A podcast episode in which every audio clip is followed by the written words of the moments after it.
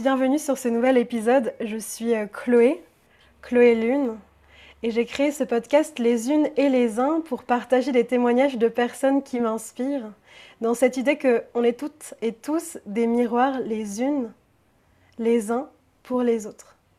Aujourd'hui, je suis avec euh, Marion et on va euh, vous présenter un épisode qu'on a concocté, créé ensemble.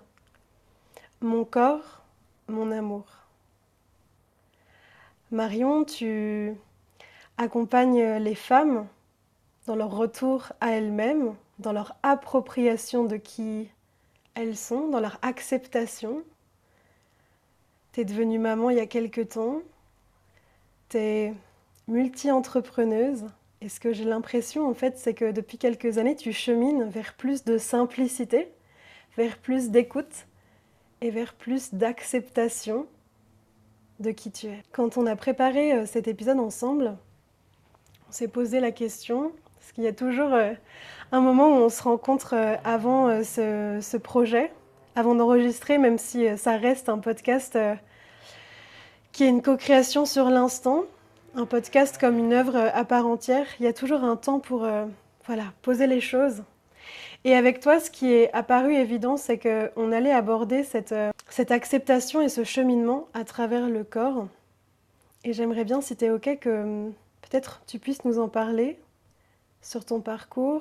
Euh, moi, si je me relie à mon corps et à son histoire, je me relie à une, une ado et même une, jeune ado, euh, pas bien dans sa peau, euh, qui se voyait grosse, euh, où j'ai entendu des paroles euh, et des mots euh, de la part de mes parents qui me faisaient sentir grosse, que j'avais bon appétit et je suis toujours gourmande et, que ça allait dans ce sens, ça venait nourrir cette croyance que j'étais ronde et que c'était pas accepté. Quelque part que je le sois ou pas, c'est une information x y, mais en plus c'était pas accepté, c'était presque les menaces, attention, on va te rouler, on va te, tu manges trop, etc. Et donc, je me relie déjà dans mon corps euh, à une jeune fille euh, complexée. Puis, euh, ado, est venue l'acné qui clairement était très, très, très présente sur mon visage. et qui, là encore, c'était on doit faire quelque chose pour régler ça on ne peut pas me laisser dans cet état-là.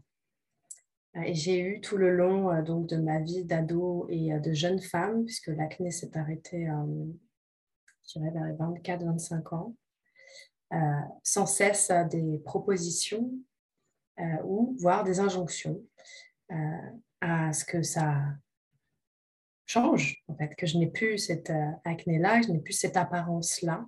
Et donc, je me relie à une Marion pleine de couches de fond de teint, mais de couches et de masques, euh, qui se travestit et qui se dissimule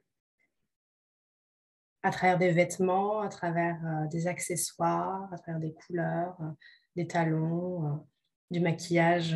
alors, je crois que j'ai dépensé une somme astronomique dans du maquillage et qui, pour autant, c'était jamais assez et c'était jamais bien pour moi déjà. Et je me sentais toujours euh, comme euh, une jeune fille qui se cachait malgré tout et qui n'était jamais aussi belle que ses copines, par exemple. Et donc, il y a du chemin qui a été fait, évidemment, depuis euh, cette époque-là. Et les voyages, notamment en Australie, au Canada, où j'ai découvert aussi des jeunes femmes vraiment différentes sur ces aspects-là, qui s'assumaient. Même mon premier souvenir de, de jeunes femmes qui s'assument dans son apparence, son corps, c'est en Angleterre, j'avais 15 ans. Et euh, des, jeunes femmes rondes, euh, avec des formes qui mettaient des mini-jupes. Moi, à l'époque, c'était vraiment inconcevable.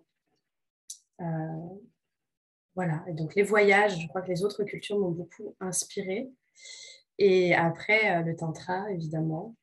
Et voilà, tout ce chemin thérapeutique, ces voyages antérieurs, en fait, d'aller rencontrer toutes ces parts de moi-même jusqu'à aujourd'hui euh, accueillir euh, de nouveau un corps différent euh, post-maternité grossesse, un vrai chemin d'apprentissage. J'ai l'impression qu'il y a eu vraiment cette nécessité en fait pour toi aussi à un moment donné de te rendre compte que peut-être que ton entourage il serait jamais soutenant et qu'il y avait peut-être pour toi en tout cas une façon de faire différemment.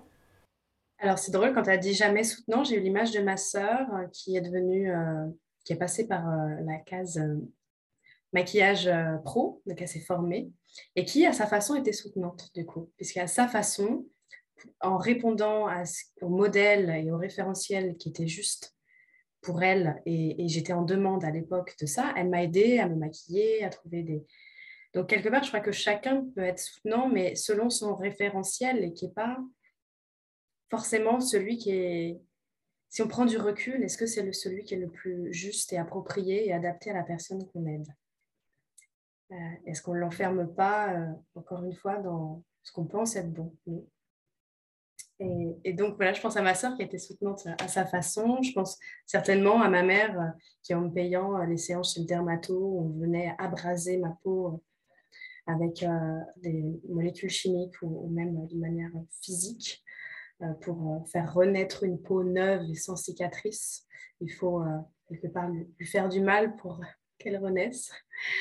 Euh, j'en garde des très mauvais souvenirs. Il y a une partie de moi qui est hyper triste de ça, de me dire je me suis fait, j'ai fait du mal à mon corps euh, pour rentrer dans un, une case de beauté. Peut-être que ma mère, euh, bien sûr, elle a, elle a voulu bien faire.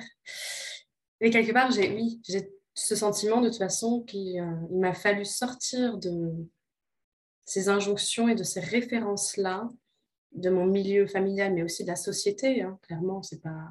je pense que c'est quelque chose de plus global. Pour moi, me trouver dans ce qui est juste euh, et où est-ce que je me trouve belle et me trouver belle autrement dans d'autres yeux et dans les miens.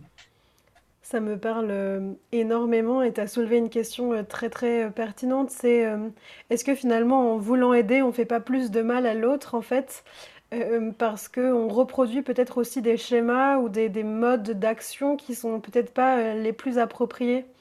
Et si moi aussi je me relie à mon, à mon histoire, c'est familiale notamment, c'est des, choses que j'ai entendues petite euh, aussi sur mon physique. euh, Une maman qui m'a emmenée chez un gynéco pour me faire couper des petites lèvres, tu sais, parce qu'à l'époque on disait petites et grandes lèvres. Alors je ne l'ai pas fait, tu vois, mais en fait, a posteriori, adulte, je me suis dit, mais en fait, c'était de la mutilation.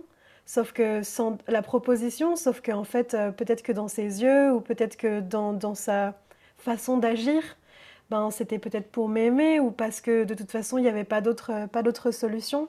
Et tu dis aussi quelque chose d'autre, c'est qu'à un moment donné, de toute façon, c'est comment est-ce que moi je me perçois, comment moi est-ce que je me regarde, et où est-ce que je vais trouver les yeux aussi pour voir qui je suis, au-delà de ce qu'on m'a proposé jusqu'à présent, qui a priori ne me va pas. Complètement. Et je trouve que j'ai trouvé ces yeux-là, je te disais, en voyage, où c'était normal d'être en tongs euh, en soirée. Euh, c'était normal euh, de ne pas forcément s'habiller alors qu'on allait dans un bar dansant et qu'on venait en Australie, ils viennent comme ils sont, quoi. Il n'y a, pas- a pas de tenue pour vraiment sortir, j'ai trouvé. En tout cas, moi, dans les groupes que je côtoyais, et ça m'a fait du bien. J'étais pas maquillée parce qu'on est souvent à l'océan et que quelque part, il y a quelque chose, c'était superflu, c'était les gens ne m'aimaient pas ou, n'étaient pas là pour me voir maquillée et ne venaient pas vers moi parce que j'avais l'air de... J'ai trouvé qu'il y avait une simplicité dans les, rapports humains euh, et, aussi certainement parce que je me suis libérée euh, de cette croyance euh, aussi. J'ai commencé à me libérer de cette croyance dans leur culture à eux aussi. Et puis après, le tantra, je crois que franchement, honnêtement, ça, m'a- ça a été le gros tournant et la grosse révélation pour moi, ça a été le tantra où euh, on partageait euh, en amont euh, ce moment fort pour moi où dans un autogéré de tantra, on, se regardait dans le miroir et on devait dire une partie de son corps qu'on aime. Et moi, je me suis regardée après tout ce cheminement et ces mois et, et ces années même à, à porter un autre regard sur moi et sur les autres à regarder mon corps et à me dire, je ne peux pas dire qu'une seule partie en fait que j'aime. Et je l'ai dit, je dis, bah, moi, il y, y a plein de choses que j'aime de mon corps aujourd'hui.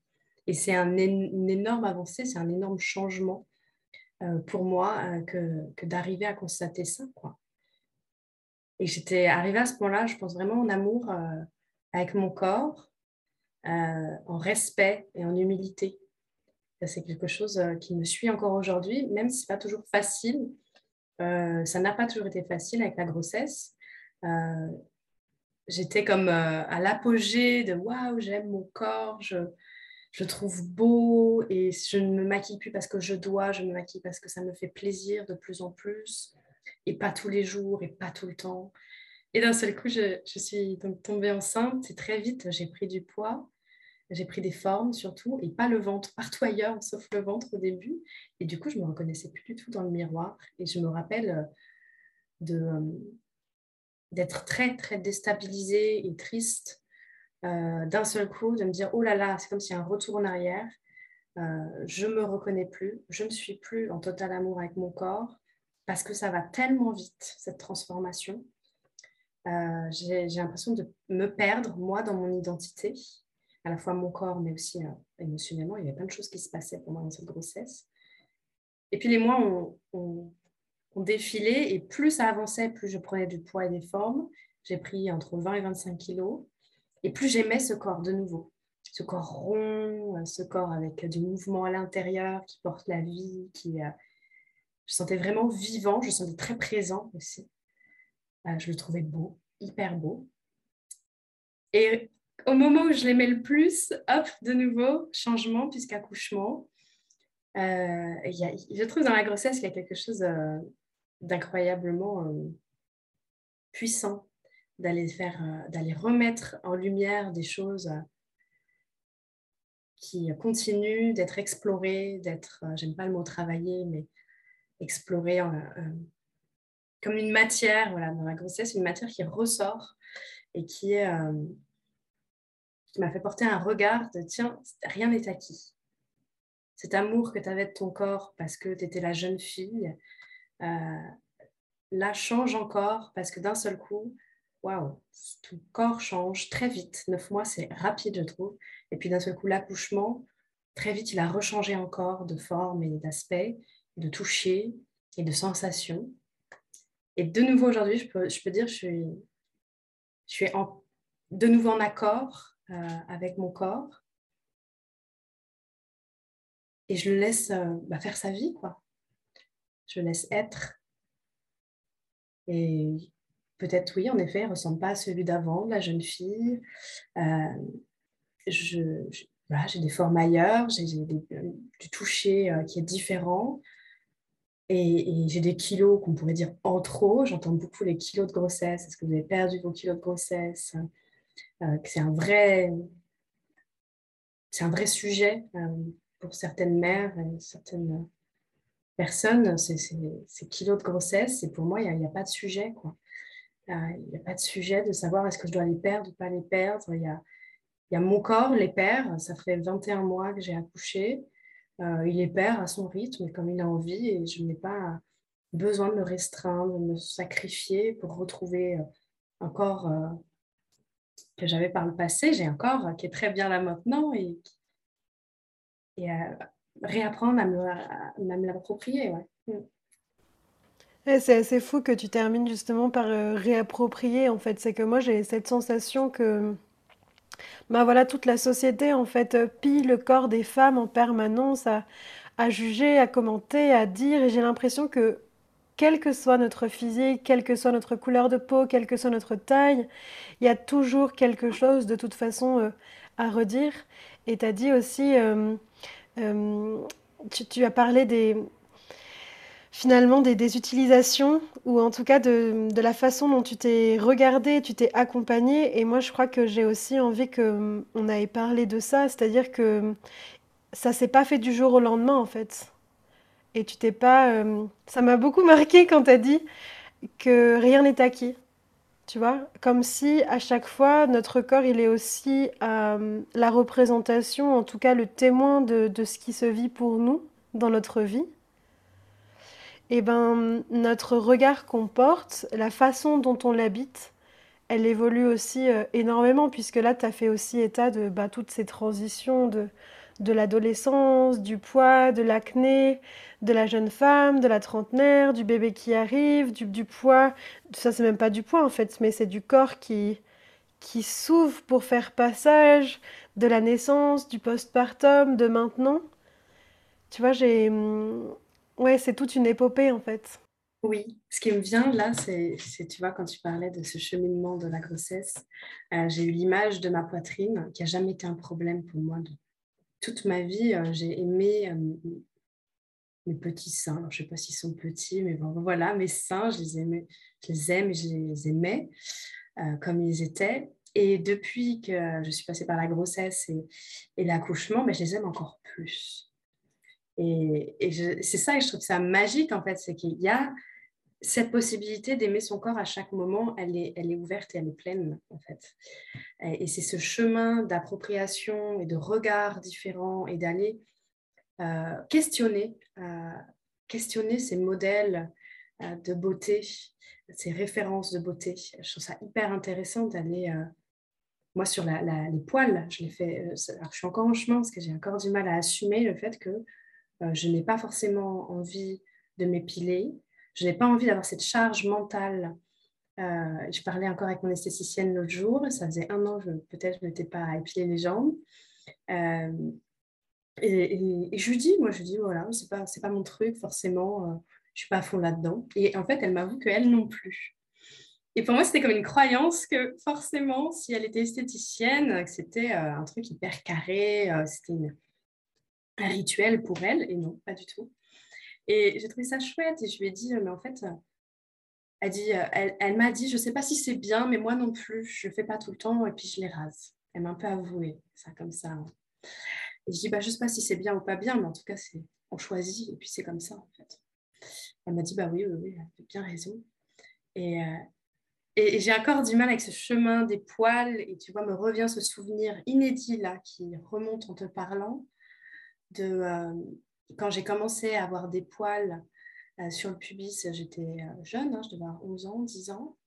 Et eh ben, on m'a interdit de prendre le bain avec euh, ma soeur et ma cousine qui étaient plus jeunes et je devais me cacher. C'est fort quand même comme image. D'un seul coup, je suis à part. Je suis mise. Il y a quelque chose qui se passe que déjà je ne comprends pas, puisque j'ai 10, 11 ans, c'est quand même quelque chose de fort. Et en plus, je suis mise à part. Et je crois que ça participe à ce tabou des poils et à cette difficulté que j'ai de les montrer, euh, quand bien même je, n'ai pas envie de me forcer à payer et à me faire mal et avoir cette charge mentale pour les enlever. Et je suis encore entre deux sur ce chemin parfois. Euh, c'est tout un... Voilà, c'est du temps, clairement. Je pense que je reviens sur ta phrase, c'est du temps, c'est un cheminement qui est très personnel, euh, je pense qu'il n'y a personne qui, devrait euh, s'immiscer dans ce chemin-là pour dire euh, l'un ou l'autre. C'est-à-dire dire non, il faudrait les cacher, ces poils, je ne saurais les voir, ou au contraire, montre-les, montre-les. Mais non, mais en fait, assume-les. Bah non. Je suis ni d'un côté ni d'un autre. On peut voir des fois des combats ultra féministes dire bah non, moi je les assume, il faudrait que toutes les femmes fassent comme ça, etc je crois que c'est un chemin que chacune doit s'approprier en, temps souhaité. Quoi. Oui, parfois moi je me dis que le monde se porterait bien mieux en fait si on arrêtait d'avoir des avis, des jugements et des commentaires en fait euh, sur les uns et sur les autres, sur comment il faut qu'on fasse, comment il faut pas qu'on fasse, comment il faut qu'on vive, comment il faut pas qu'on vive en fait. Et euh, tu vois Marion, c'est voilà, ça fait partie de, ma vie, de mon cheminement, d'aller dans des cercles de femmes, de discuter, d'échanger. Ça fait partie aussi de mon métier, mais à chaque fois, et là encore, ça me surprend à, t'écouter. En fait, euh, il y a aussi plein de souvenirs qui me remontent. J'ai aussi une grande tristesse et en même temps accompagnée d'une grande colère de toutes ces fois justement où je me suis sentie comme euh, dépossédée en fait de qui je suis, avant tout par moi-même en fait mais aussi parce que euh, on m'a fait me sentir à plein d'égards différente ou trop ou pas assez. Et alors l'idée là, tu vois, c'est pas euh, de m'épancher et de, nourrir justement cette, euh, cette position-là où... Mais je crois que j'ai quand même envie de reconnaître pour moi, pour toi, pour aussi toutes les personnes qui nous écoutent, en fait, que peu importe notre contexte, en fait, il y a eu des traumatismes et que c'est super important d'en avoir considération et que c'est pas plus ou moins. Mais peut-être ce que j'ai aussi envie d'aborder, c'est qu'à un moment donné, il peut y avoir un choix, en fait, dans le regard qu'on porte sur soi. Ce week-end, je me suis offert une retraite de femmes avec euh, du sport et de la photographie. Et j'ai été euh, bouleversée, Marion, de d'entendre des femmes parler d'elles-mêmes avec des mots qui avaient été les miens il y a encore quelques années quand elles, euh, quand en fait leur corps puisque euh, la facilitatrice elle a demandé quels sont les mots que vous utilisez pour vous décrire. Eh ben Marion, quelle n'a pas été ma surprise en fait quand autour de cette table ces femmes de tous les âges, de tous les milieux, utilisaient des mots en fait qui, ouais, qui étaient d'une violence, mais vraiment d'une violence, et ça a procuré chez moi un chagrin immense parce que, en fait, euh, ces femmes, elles, sont comme moi, et moi, je suis encore comme elles à plein de moments, tu vois.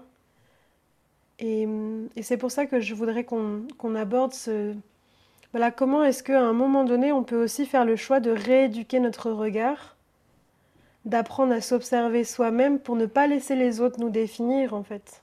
Je crois que c'est une thématique qui me tient à, cœur et c'est pour ça que souvent j'ai des, des clients qui viennent me voir sur ce sujet-là, des très jeunes souvent. Moi, j'ai commencé à l'hypnose et j'avais des très jeunes femmes, 20, 25 ans, qui venaient me voir avec déjà un bagage et une vision d'elles-mêmes. Mais en fait, ça faisait écho à qui j'étais quelques années auparavant. Euh, que je trouvais euh, très lourde à porter et euh, qui m'attristait et qui me mettait en colère beaucoup. Et en creusant leur histoire, évidemment, bah, pour moi, en tout cas, c'est aussi ma vision et mon, parti pris. Hein, on creuse les histoires de d'où ça vient. Qui est-ce qui dit ça? C'est qui qui dit ces mots-là sur ton corps? Et ça vient souvent bah, de la famille. Papa, maman, mais j'ai déjà entendu les grands-mères, les sœurs, les tantes, euh, des régimes, euh, des 8 ans. Et ça, de mère en fille et de mère en fille pendant des générations.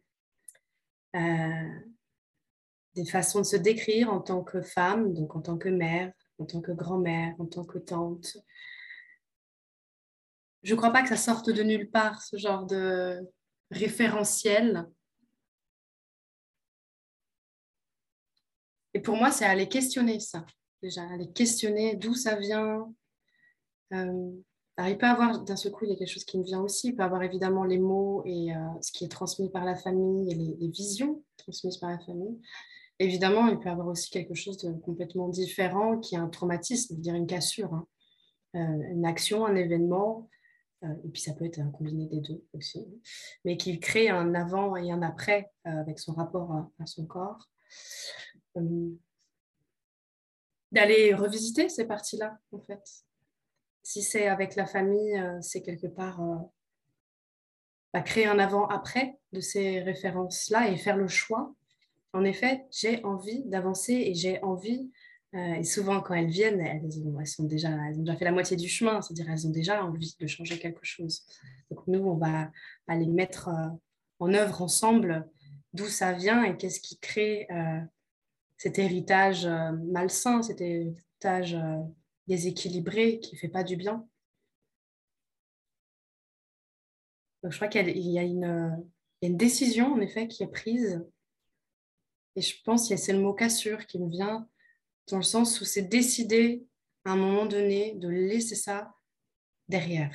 Oui, et puis tu vois, il y a aussi... Euh, en fait, euh, souvent, ces épisodes justement de cassure qui peuvent être des traumatismes, des agressions, des, choses qui durent euh, finalement à l'échelle du temps euh, très peu de temps, mais qui ont un impact édifiant en fait sur la poursuite de la vie, comme si en fait un individu, une situation, un espace, un moment venait voler à soi une, partie de soi en fait, et que a posteriori, tu vois, on je dis on parce que en fait, je me sens aussi euh, dans ça à, certains moments. Euh, comme si je laissais en fait toute, euh, toute l'énergie ou toute la partie de moi être complètement euh, vampirisée ou volée en fait par, par une action, alors qu'en fait, ben, j'ai le choix ou je peux me la réapproprier. Moi, en tout cas, j'ai envie d'y croire qu'il y a toujours, tout comme voilà, on dit que on, peut être volé, mais on, on peut être lésé, mais on peut aussi aller récupérer en fait ces parties de soi. Et pour ça, il y a des outils qui sont très puissants et qui existent. Je te sais euh, beaucoup écrire, par exemple, ou aussi danser. Tu as parlé du tantra et peut-être qu'on peut poser quelques mots sur euh, voilà, ce chemin aussi de réappropriation de soi-même. Parce que c'est ça finalement. On est complet. Et voilà, peu importe ce qui nous traverse, ben, comme tu parlais aussi d'héritage, ben, on nous donne aussi des choses et on peut choisir. Ok, Ok, ça je le garde en fait, c'est super cool. Allons, ça en fait, pas du tout, j'en veux pas. Mais on a le choix. Moi je me rends compte aussi que euh, le moins je, je, regarde ou je pose des mots sur ce qui se passe ou ce qui se joue, le plus je laisse en fait euh, ces schémas se répéter parce que je pose pas de conscience ni d'attention dessus. Oui, complètement. Oui, cette question, j'en parlais cet héritage, cette loyauté, je peux choisir euh, et, je, dois choisir à un moment donné quel cadeau je garde pour moi et, quel cadeau on pensait m'offrir que finalement je, n'ai pas envie. Et savoir dire non aussi. Savoir démarrer sur un nouveau modèle, euh, de, nouvelles, euh, de nouveaux chemins en fait, d'exploration. Sur les, les outils euh, et les façons de se réapproprier son, son, corps, ce qui me vient tout de suite, c'est l'amour. Je crois que c'est ce que j'ai trouvé dans le tantra. Euh, c'est euh,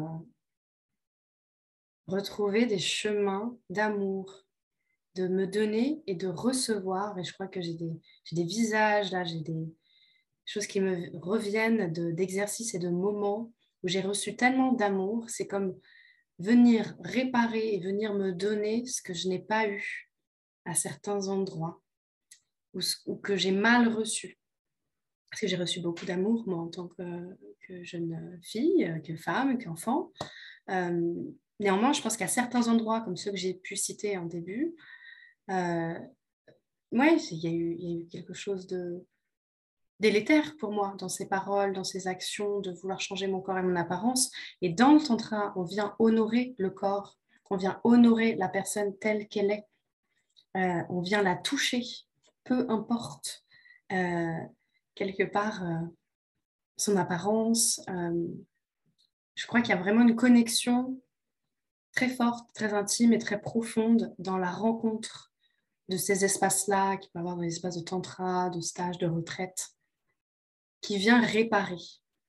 Peu importe si je suis maquillée, peu importe euh, si je suis habillée de telle ou telle façon, euh, je me suis sentie aimée dans ces espaces-là. Je me suis sentie regardée. Et c'est ce genre d'acte euh, qu'on pourrait appeler acte rituel ou acte simplement d'action, d'acte, qui vient, pour moi, me prouver que c'est possible. Ça m'a prouvé qu'on pouvait m'aimer, je pouvais être désirée, aussi, euh, de manière concrète, par des hommes, par des femmes, et que ça n'avait rien à voir avec mon apparence en fait. Oui, aller reconnaître en fait, euh, reconnaître peut-être ces vides ou ces espaces qui ont besoin d'être vus.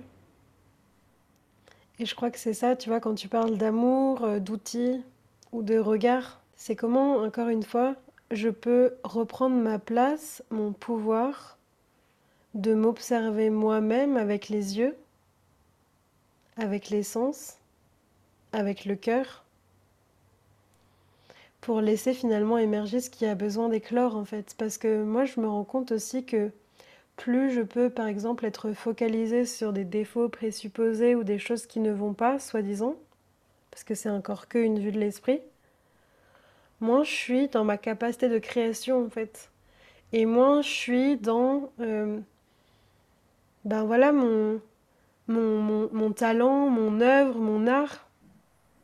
Et je crois que c'est important aussi de se rendre compte que tant que on donne cette énergie à se regarder, à, à aller trouver des choses qui vont pas et perpétuer justement bah, toutes ces injonctions, tous ces défauts, toute cette, euh, toute cette haine en fait. Je crois que j'ai envie de la nommer comme ça. Cette haine, bah, on peut pas euh, entrer et, et, ouvrir son cœur et son, son énergie et son essence à, à l'amour en fait. Oui. Donc oui, pour moi, euh, il y a, y a encore, c'est encore de l'ordre du choix. L'ordre du choix de dire est-ce que je m'autorise cet amour-là? Est-ce que je m'autorise à me donner et à recevoir cet amour-là que je mérite? Il y a hum, un exercice que j'aime beaucoup qui est l'être à mon corps. Euh, d'ailleurs, moi, je décline aussi, euh, puisque je travaille avec les femmes sur leur féminin, l'être à mon utérus. Et cette forme de, de dialogue spontané où on peut euh, laisser écrire le stylo, laisser venir les mots et les images, laisser l'histoire se raconter autour de ce corps, autour de cet utérus par exemple, et d'avoir euh, une espèce de missive qui peut se mettre aussi en, en chemin, d'aller poster cette lettre à soi-même, de la recevoir dans quelques jours, puis de lire, de voir ce que ça fait et de faire la réponse. La réponse comme si le corps répondait comme si, c'est l'utérus, l'utérus répondait à cette première lettre. Et puis de nouveau la poster, la recevoir, la relire, dire ah, qu'est-ce qui se passe? Et de continuer ce dialogue tant qu'il y a besoin entre les deux interlocuteurs, entre moi et mon corps, permettre de mettre euh, ce que tu disais, de la clarté, permettre de prendre conscience de ce qui peut se jouer. Et ça, l'écriture euh, est une bonne alliée pour aller prendre conscience et laisser euh, l'inconscient devenir conscient, laisser l'intuition nous guider là où il y a besoin. Je crois qu'on peut vraiment, enfin moi en tout cas c'est mon vœu, être autonome, être responsable et autonome de ces transformations, de ces blessures, de ces émotions, de ces comportements, de sa vie. C'est mon vœu quand j'accompagne euh, des femmes, c'est qu'à un moment donné, elles aient les ressources et qu'elles aient senti qu'elles ont en elles-mêmes les ressources et les réponses et les outils pour être, euh, se passer de moi, être autonome dans leur vie. Ça, c'est important pour moi d'ailleurs. C'est pour ça que j'ai choisi l'hypnose humaniste. Hein. C'est que c'est vraiment une hypnose en pleine conscience qui met la personne au centre et actrice de son processus. C'était une valeur essentielle pour moi. Et j'en suis, euh, je suis encore là-dessus, quoi. Tout, ce que je fais, c'est vraiment sur ça. Ça me parle beaucoup, euh, justement, rendre responsable et autonome parce qu'on n'a pas la même approche thérapeutique, on n'a pas la même pratique, mais on est sur cette euh, même dynamique et c'est toujours quelque chose que je dis aux personnes, c'est euh, en fait, bah, d'une part, il y a cette intention, il y a l'énergie que vous allez y déployer, mais c'est important à un moment donné de se rendre compte que, en fait, c'est vous qui faites pour vous-même. Et hum, ouais, de pas forcément perpétuer aussi dans ces accompagnements thérapeutiques des, des endroits de, de dépendance en fait. Parce que plus j'avance, plus je me rends compte aussi que ce, ce rapport, euh, ce rapport à mon corps, ce rapport à mon image, ce rapport à moi-même, à mes capacités, à mes talents, souvent je, je, je me laisse me remettre dans des, dans des interactions de dépendance où je ne sais pas. Tu vois, encore hier, j'avais une femme au cabinet qui est venue, ultra talentueuse, hyper créative, euh, dans une démarche d'exploration, mais moi j'étais admirative, j'écoutais tout ce qu'elle me disait, et puis à un moment donné, je lui ai dit, mais c'est quoi en fait l'idée? Enfin, je. Euh, est-ce que tu as envie d'entendre que, encore une fois, tu sais pas faire et que moi, je vais te donner encore une, énième palette d'outils que tu vas pouvoir utiliser, mais tu sais déjà en fait. Donc, euh, si tu es venu chercher ça dans mon cabinet, c'est-à-dire d'entendre que allez, zou, c'est bon, tu peux aller dans le monde, vas-y, go, quoi. Et bon, ça a ouvert sur, euh, un échange et sur une discussion et, et j'étais vraiment, euh, encore une fois, juste je sais pas, c'est étonné, émerveillé, un peu bouleversé aussi de me dire, euh, ben souvent et particulièrement en tant que femme, euh, pour plein de raisons, euh, en lien notamment avec le patriarcat, mais on a comme admis que on n'était pas suffisante, que on était trop, qu'on n'était pas assez, qu'il fallait être comme ci ou comme ça ou blabla. Et puis en fait, c'est jamais assez pour soi et pour les autres. Et tu parlais du mérite. Mais ouais, en fait, je mérite, je mérite d'être aimée, je mérite d'être d'être soutenue, je mérite sans aucune justification. Et je crois que ça, c'est super important de, se le rappeler et d'aborder le tantra. Et c'est ça qui nous a fait aussi nous rencontrer, euh, Marion. C'est que j'ai l'impression que, en tout cas, dans les propositions qui sont faites aujourd'hui euh, euh, bah, en France, parce que pour l'instant, il n'y a que celle-ci que j'ai explorée de, de néo-tantra, c'est des espaces où, bah, tu l'as bien dit, on va reconnaître, mais on va aussi, euh, à mon avis, reprendre conscience de qui on est et de, de cette autosuffisance, en fait par la respiration, par le, par le mouvement, par l'interaction avec l'autre. Et hum, ouais, je crois que c'est important de le poser comme ça en fait.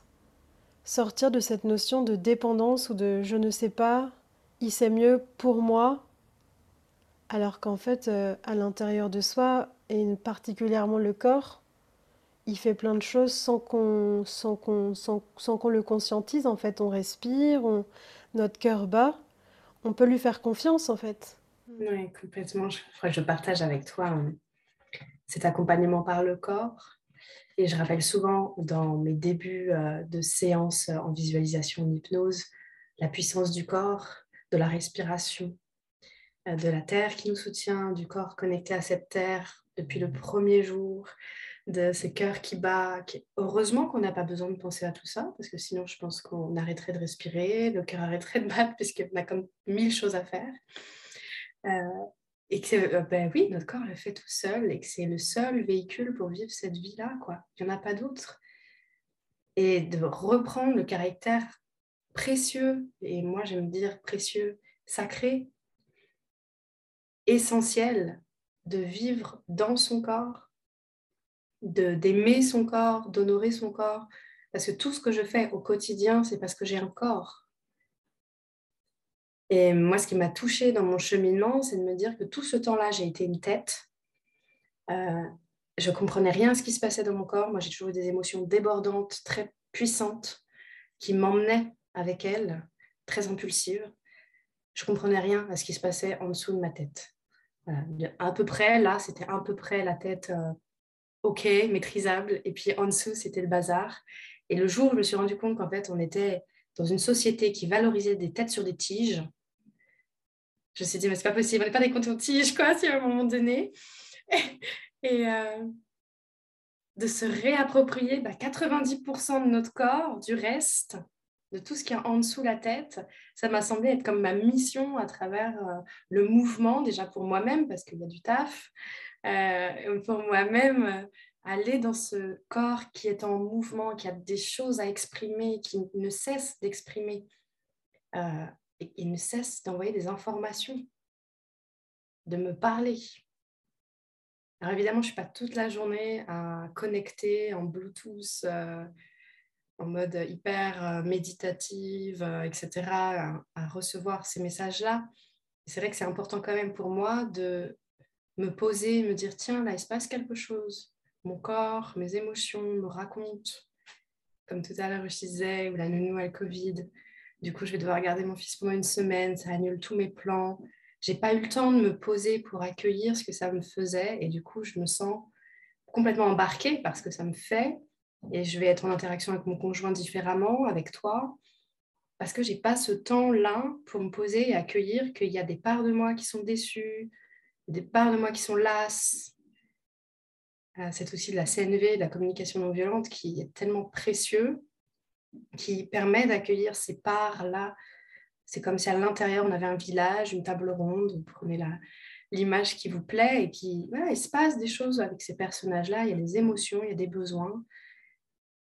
prendre le temps de les accueillir pour mieux me réaligner, mieux me réapproprier qui je suis, prendre des bonnes décisions, et en ce sens-là, moi, dans mon parcours, j'ai découvert la CNV en rentrant d'Australie, après la danse, euh, le mouvement euh, intuitif, après le tantra et après l'hypnose. Il me semble que c'est ça l'ordre, peu importe, on s'en fiche. Mais, euh, et j'ai découvert la cyclicité bien après. La notion de cycle sacré, de cycle menstruel avec ses saisons. Et pour moi, ça a encore été une façon de m'accueillir. Ça a été tellement fort quand j'ai lu Lune rouge de Miranda Gray, de me dire, mais en fait, ce que je pressentais en moi, c'est-à-dire qu'il y a des hauts, il y a des bas, je ne suis pas de la même façon tout le temps, euh, je ressens des, émotions très fortes à certains moments, je ne comprends pas pourquoi. Et bien là, c'était expliqué et pour moi, ça, a été une révélation de me dire, mais on est sans cesse en mouvement et il y a des parts de nous, euh, il y a des saisons qui vivent et qui nous font vivre des choses différentes. Et ça m'a apporté beaucoup d'indulgence en fait de compassion pour moi-même. De la douleur à la douceur. Hmm. J'ai envie d'inviter euh, chaque personne qui nous écoute. De toute façon, on va laisser un petit moment de silence. à, prendre le temps vraiment de sentir voilà, dans, dans quel espace est-ce qu'elle écoute ce podcast et qu'est-ce qu'elle est en train de faire. Et faire comme juste un petit arrêt sur image et prendre le temps de sentir peut-être euh, les vêtements ou l'absence de vêtements, l'atmosphère autour de vous. Juste comme une petite photographie. Et je crois que c'est important voilà, qu'on se redise que sans notre corps, il n'y a rien qui est possible. Et je crois qu'on va garder, euh, Marion, si tu le veux bien, cette, cette expression de on n'est pas des cotons-tiges en fait. J'adore. je suis fan absolue de la tête, la tyrannie de la tête sur, euh, sur le corps. En fait, le corps, il, s'adapte pour moi, c'est souvent comme un petit bébé, un petit enfant, tu vois. Euh, vraiment dans cette pure amour, dans cette pure et, le corps, il se transforme, il se transforme, il peut, tu vois, il peut perdre beaucoup de poids, il peut en prendre beaucoup, il peut se muscler, pas beaucoup. Enfin, tu vois, c'est toujours très rigolo pour moi de regarder les gens qui font du bodybuilding, du culturisme, enfin, je sais pas, bodybuilding. Tu vois, de voir comment on peut jouer aussi avec ce corps. Et il s'adapte en permanence. En revanche, peut-être qu'on peut se rappeler là euh, ben, que notre tête, euh, Souvent, elle en veut toujours plus en fait, et c'est jamais assez. Jusqu'au moment où on décide que on peut redonner, redonner de la douceur, de la lenteur, de la pause et de l'appréciation. Tout comme je suis sûre que vous qui nous écoutez, vous êtes en capacité de d'être sympathique, gentil avec euh, quelqu'un que vous voyez, comme euh, je sais pas une grand-mère dans votre immeuble, votre enfant, votre collègue, ben, je vous invite à vous, à vous demander aussi qu'est-ce que moi je peux faire pour, euh, pour devenir mon allié, même si ça commence en fait par des toutes petites choses, parce que Marion, toi et moi, je dis pas qu'on est arrivé, c'est pas du tout ça le propos, mais disons qu'on est quand même euh, lancé sur ce chemin depuis, depuis maintenant quelques années et on l'entretient, tu vois, c'est pas, euh, ça se passe pas du jour au lendemain, il y a encore plein de moments, en tout cas je parle pour moi, où j'ai des gros moments de doute existentiel sur qui je suis, sur où je vais, pourquoi je fais ça, et bouhouhou, ça ne va pas. Mais je veux rappeler que tout ce qu'on nourrit grandit et que, en fait, euh, cet amour pour soi, il s'entretient. Et, hum, et, notre corps, en fait, il, nous accompagne à chaque instant. Donc, euh, commençons petit, remercions, valorisons et observons ce qui se passe. Tu vois, tu parles de jardin, de saison, de cyclicité. Ben, ça prend du temps, en fait. Sauf si on est sur une euh, type d'agriculture euh, euh, agroalimentaire, mais je crois que c'est pas ce qu'on recherche. Hmm. Je te propose, Marion, peut-être de, poser quelques mots pour clôturer aussi cet épisode. Il y aurait tellement de choses à dire encore. ce qui m'est venu là tout de suite, c'est d'être avec quelqu'un qui aime votre corps et qui vous aime. tellement précieux. Euh, qui porte ce regard et ce toucher d'amour sur vous. Euh, ça change la vie, vraiment.